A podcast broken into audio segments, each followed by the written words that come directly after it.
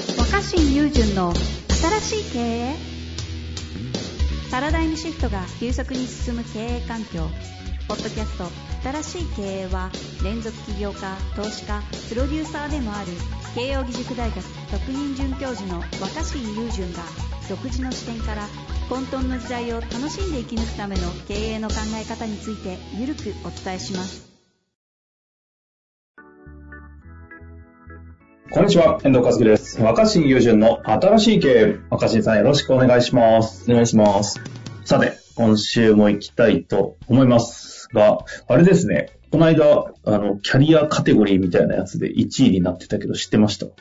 うん、そう、ちょっとね、教えてもらってすぐに、あの、みんなに自慢すればよかったんですけど、 さあ、遅かった。うん、ちょっと遅かった。気づいたらもうラン、もう一回、あ、これ自慢しようと思ったらランキング下がってあ、それで自慢してないんですね、まだ。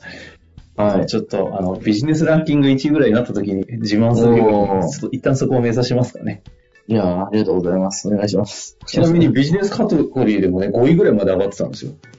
おー、結構それすごいことなんですかうん、なかなか上がってて、あ、行くかなと思ったら、粛々と。あらあらはいまあまあ、じゃあ、目指しましょうということで、今日も行きたいと思いますが、はい今日の質問、すごいシンプルでして、はい。いきたいと思います。えっ、と、経営者 IT 業界ですね、35歳の方からご質問いただいてます。はい。腹落ちするまで動かない若手社員に対して、どう接するべきでしょうかとことん説明していたのですが、説明コストが高すぎて、接し方を変える必要性を感じています。うということんで。すね。うん。なるほど。あーこの辺は若新さん得意そうですけど、なるほどね。いや、でもその、すぐ終わっちゃうかも。いいじゃないですか。ズバリいきますか。 珍しえ、く。だ、え、だって、説明を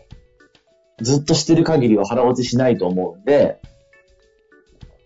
ああ。はうんいはい。その僕らも普段生活してて、親とか先輩とか先生とかわかんないけど、うんうん誰かからずっとこう説明を受けて腹落ちするってあんまないと思うんですよ。うん。ああ、確かに。で、腹落ちするとき、例えばなんかその商品の新しくなんか買うもののスペックを知りたいとか、うんうんうん。なんかオプション追加する、なんか、ね、なんかメニューにオプション追加するときとかにこう説明してもらって腹落ちするときって、はいはいはい。こっちから質問してると思うんですよね。ああ、なるほどね。うん。だから人が腹落ちするときっていうのは、質問に答えてもらえたときだと思うんですよ。うんうんうんうんその質問してもないのに一方的に言われても。つまりその、自分が別にそれについて聞きたいわけでもないし、興味があるわけでもないのに、わーって言われても、うん。全然こう、入ってこないと思うから、ああ、うん人が腹落ちするときは聞きたかったことに答えてくれてるときだと思うんですよね。なるほどね。うん。今日、だからその質問してるってことはそれについて興味持ってるってことじゃないですか。うんうんだからやっぱ腹落ちするような説明するには、相手の質問に答えてないといけないと思うんですよ。うん。これ、若新さん的にはどうするんですかでも質問をして、特にこれ、若手社員なんで、うん。下の、いわゆる部下みたいな立場ですよね。うん、質問してもらえばいいんですかえ、どうするんですか質問してって言わないか。どいやどうするんですいかや、だって、だってその、多分これ、部下が腹落ちしません。いや、ちょっと腹落ちします。腹まだ腹落ちしてないんで動けないんですっていうことでしょ、はいはい、そうですねっ。てことは、腹落ちしてないってことは質問とか疑問があるはずじゃないですか。まあ、言われてみればその通りですね。うん、だから、まだ腹落ちしてないんだったら、どの部分がどうかとか、質問とか、疑問と質問全部上げて、みたい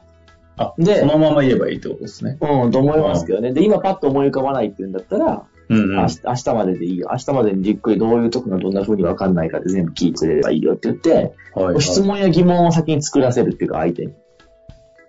なるほど。うん。でこ、の範囲で聞くと。あ、答えうる。ん、なんか義務みたいになっちゃうけど、うんうんうん質問も疑問も何も思いつきませんって言われたら、僕だったら、しまった、とんでもないバカを採用してしまったって言うしかないですよね。 まあ、確かに。まず、まず自分が向き合ってる問題について、うんそうんの新入社員が自分はとんでもないバカですっていう自覚をしてない限りは、はいはい。どの辺がわかんないか質問や疑問を、あの、持ってきてって言うしかないです。で、頭から何も何一つわかりませんって言うんだったら、じゃあその、頭じゃあ頭から全部説明するねってなるし、うんうんうんで、この、この辺がしっくりこないんですよっていうと、どの部分について、あの、理解できてないのか腹落ちしてないのかっていうのを、質問、相手に聞いてもらって答える。ああ、うん、それを、まだ腹落ちしないですって言ったら、じゃあもう一遍、もう一遍じっくり説明するから聞いとけよって言 って、こう、言っても、あい相手が気になってるポイントなのかどうかわかんないじゃないですか。はいはいはい。で、やっぱりその、いや、ちょっとどう質問していいかわかりませんってなって、やっぱその、新入社員にとっては、自分がわからないこととか、疑問や質問をちゃんとこう自分で見つけるってことは新入社員の僕は役割だと思ってるから、うんま、ず、じゃあ、じゃあお前その入ってきたばっかりわかんないんだったら、どこがわからないのか、どこが疑問なのかを自分で整理してみると。それをやることは、新入社員側の仕事だと思うんですよ。ああ。うん。繰り返しになっちゃいますけど、いや、質問とか疑問が思い当たりませんってなったら、それは君ね、もうちょっとどうしようもない、バカだわっていうしかないから、 でも多分さ、新入社員も自分が無能だとは思いたくないわけだから、はいはい。その、腹落ちするまで説明してほしいっていうんだったら、どこが今わかんないのか、どこが埋まってないのか、うどこがぼんやり。りしてるのかっていうのをまず頑張って出してきて、そしたらそれに全部答えるよっていうふうに、まあするのがいいと思ってて、基本的にはやっぱりこう、わからないとこがどこなのかっていう質問を相手に先にしてもらって答えるっていうのが、おうおうおうすごいいいと思いますよね。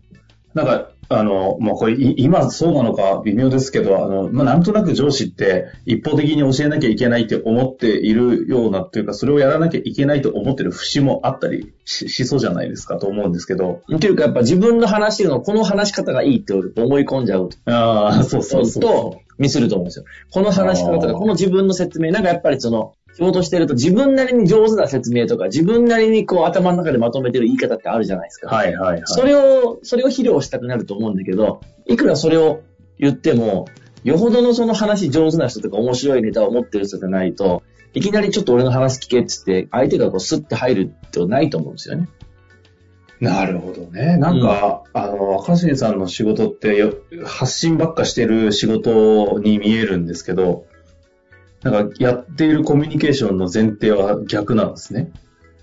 全部、でもいや僕も テレビなん個て人質問してくれねえし、みたいな。いやいや、でも僕も基本的には、その自分の話喋りたい派だから、うんうん自分の話一方的にしてる時の方が気持ちいいんだけど、大体伝わってないじゃないですか。はいはいはい。うん、だから自分が気持ちよく喋ってる